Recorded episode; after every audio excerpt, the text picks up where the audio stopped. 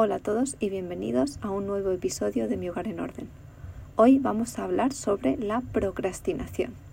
Esta horrorosa palabra que básicamente eh, se refiere a diferir o a atrasar aquellas tareas que tenemos que hacer, ¿vale?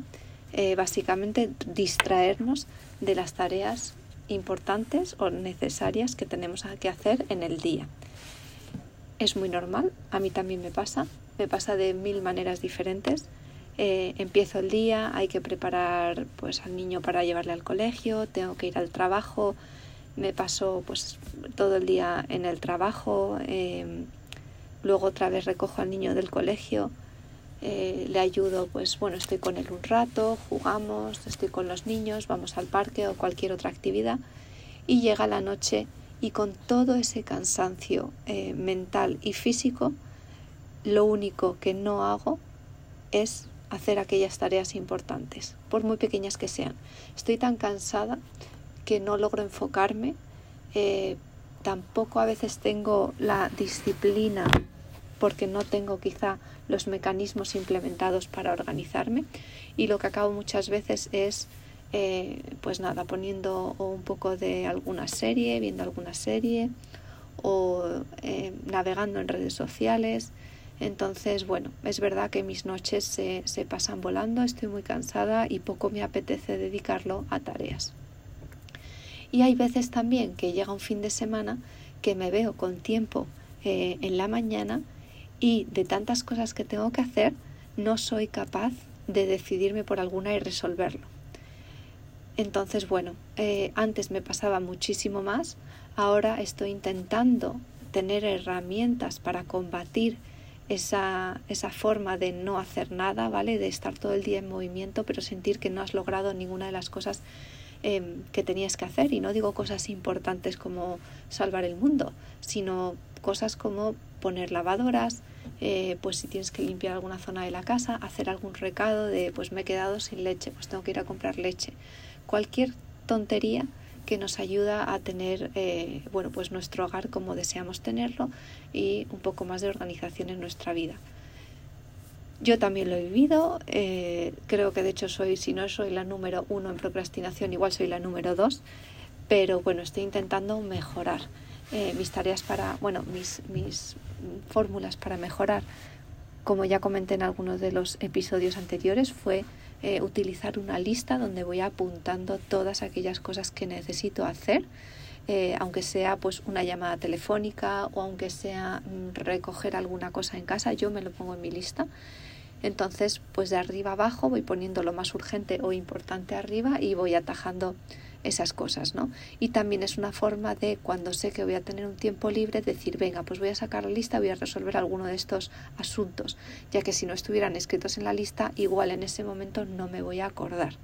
Así que bueno, pues con técnicas como el tener las cosas pendientes en una lista, eh, pues es una forma de abordar. Pero claro, si no tenemos un objetivo claro de cuándo vamos a hacer esas cosas, es probable que se nos pasen por alto. Yo si tengo que poner, mm, necesito una cita del veterinario para mis perros, pues me voy a poner una fecha más o menos, en mayo, ¿no? Vacunas, perros, mayo. Y sé que en mayo tengo que hacer eso. Entonces me voy a poner un, una fecha límite para esa actividad. Y es una forma también de no eh, retrasar pues, pues aquellas tareas que deberían hacerse en un momento concreto. Entonces, bueno, soy consciente de que nos pasa a todos. Yo soy la primera que, a veces postergo eh, ciertas actividades por cansancio, por cualquier otra excusa, ¿vale? Y al final acabo en la cama y viendo redes sociales. Y aún así hay cosas que se pueden hacer en la cama que no son redes sociales, que puedes leer y pensaréis, pero te vas a dormir, efectivamente. Si me pongo a leer probablemente me duerma, pero es que quizá es mejor dormir que estar en redes sociales. Entonces, bueno, pues em, tenemos que ver qué estamos haciendo en los momentos que estamos básicamente procrastinando, que es esos tiempos en los que no hacemos nada, en que estamos viendo la televisión sin ningún tipo de expectativas de nada. Si nos gusta mucho el fútbol y estamos esperando un partido o nos gusta mucho algún programa en concreto y lo estamos esperando, vamos a disfrutarlo. Y eso va a ser nuestro momento de autocuidado. Pero si estamos viendo la televisión nada más que por tenerla encendida, por favor, cuidémonos y hagamos cosas que nos van a ayudar en nuestra vida, ¿vale? Ya sea de la organización del hogar o ya sea pues temas de trabajo, de estudios o lo que sea. No pospongamos, vamos a evitar la procrastinación. A continuación, tengo un listado de afirmaciones que podemos utilizar para ver nuestro nivel de procrastinación. Así que bueno, pues eh, vamos a ver dónde, dónde estamos y, eh, son siete, siete, afirmaciones y os invito a ver eh, a cuántas de ellas dais por afirmativas. Si decís que sí, contaremos al final el número de síes. Bien, allá voy con las afirmaciones sobre, bueno, para identificar el nivel de procrastinación. 1. Suelo posponer las tareas hasta el último minuto. 2. Siento ansiedad o estrés cuando tengo que hacer una tarea importante. 3. Suelo distraerme fácilmente con otras actividades en lugar de hacer lo que tengo que hacer. 4. Siento que no tengo suficiente tiempo para hacer todo lo que tengo que hacer. 5. Siento que estoy haciendo cosas menos importantes en lugar de enfocarme en lo que es realmente importante. 6. Suelo hacer múltiples tareas a la vez en lugar de enfocarme en una sola tarea. 7. Siento que siempre estoy luchando para ponerme al día en mi trabajo o en mi vida personal. Bien, si de estas afirmaciones hemos dado por positivas cuatro o más, creo que hay un problema de procrastinación y habría que identificar por qué y cómo estamos procrastinando. Es decir, eh, hay que encontrar el problema de por qué, por cansancio, por falta de hábito o por lo que sea, y también qué es lo que estamos haciendo para evitar meternos en el lío.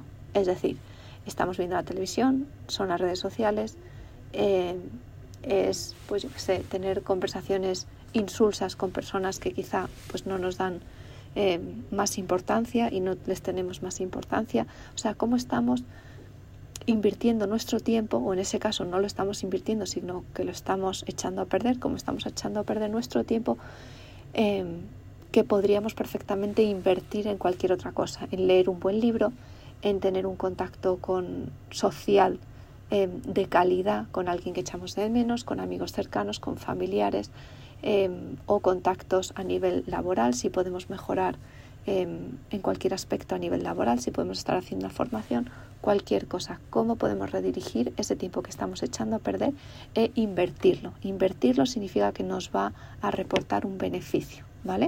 Entonces, ¿cómo podemos invertirlo? O dedicarlo mejor. Bien, y luego por otro lado os voy a plantear una serie de afirmaciones sobre la motivación.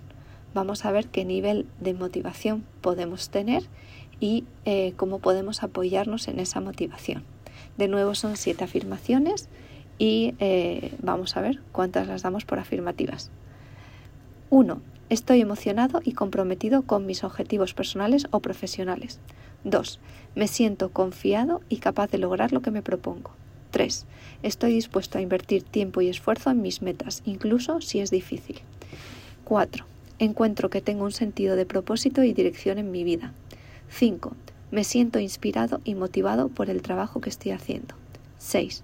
Encuentro que tengo una actitud positiva hacia los desafíos y las oportunidades. Y 7. Siento que estoy progresando y creciendo en mi vida personal o profesional. ¿A cuántas has dicho que sí?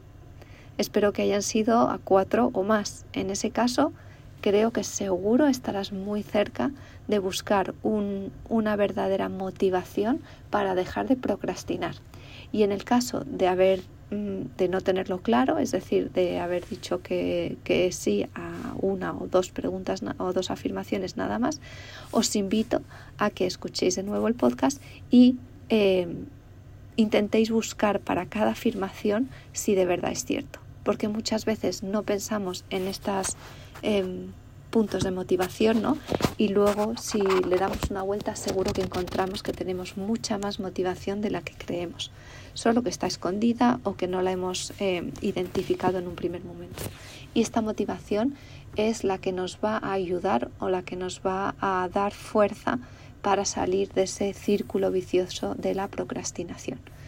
Porque eh, al final se nos come el tiempo y una hora al día al final de mes es 30 horas dedicadas a las redes sociales y por tanto a más de un día dedicado a nada más que estar en redes sociales cuando lo podríamos dedicar a cualquier otra cosa, a formarnos para crecer en nuestro trabajo, a formarnos en cualquier actividad que nos apasione o que nos vaya a poder también ser rentable en un futuro, que podamos dedicar a los, a los estudios, a la familia, a educar a nuestros hijos, un tiempo dedicado a nuestros hijos, ¿vale?